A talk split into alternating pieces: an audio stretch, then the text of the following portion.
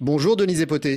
Bonjour Nicolas Brousse. On commence aujourd'hui avec un trio qui occupe euh, la première place de votre palmarès. Wissal Ben Moussa, Gauthier de Carcouette et Benjamin Rombaud sont les cofondateurs de Sand to Green, une start-up franco-marocaine qui, grâce à l'agroforesterie et le dessalement de l'eau de mer, ambitionne de reverdir les déserts marocains. Wissal Ben Moussa, l'unique femme du trio, est ingénieure diplômée de l'Institut agronomique et vétérinaire Hassan II et d'AgroParisTech, où elle a obtenu un master en management dans les agroactivités et les bioindustries. Diplômé lui aussi d'AgroParisTech, Gauthier de Carquet possède également un master en commerce et finances internationales obtenu à Sciences Po Lille. Le troisième cofondateur et directeur général de Saint Green, Benjamin Rambaud, est diplômé en management de l'IESEG, un an après avoir lancé leur start-up, ils ont levé un million de dollars pour reverdir les déserts marocains qui occupent 65% du territoire. Les tests menés durant trois ans dans le sud du Maroc ont permis à l'équipe de démontrer que l'agroforesterie et l'irrigation, grâce à l'eau de mer dessalée, permettaient de proposer un modèle agricole rentable.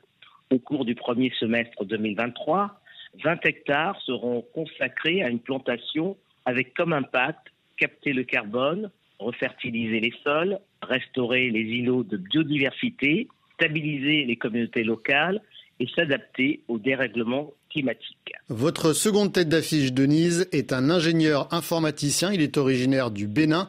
Médard Agbayazon, acteur majeur de l'écosystème numérique national, poursuit un objectif, l'inclusion sociale grâce au numérique. Sa dernière initiative, le Blobus, sillonne les villes béninoises pour aller à la rencontre des élèves et des jeunes entrepreneurs.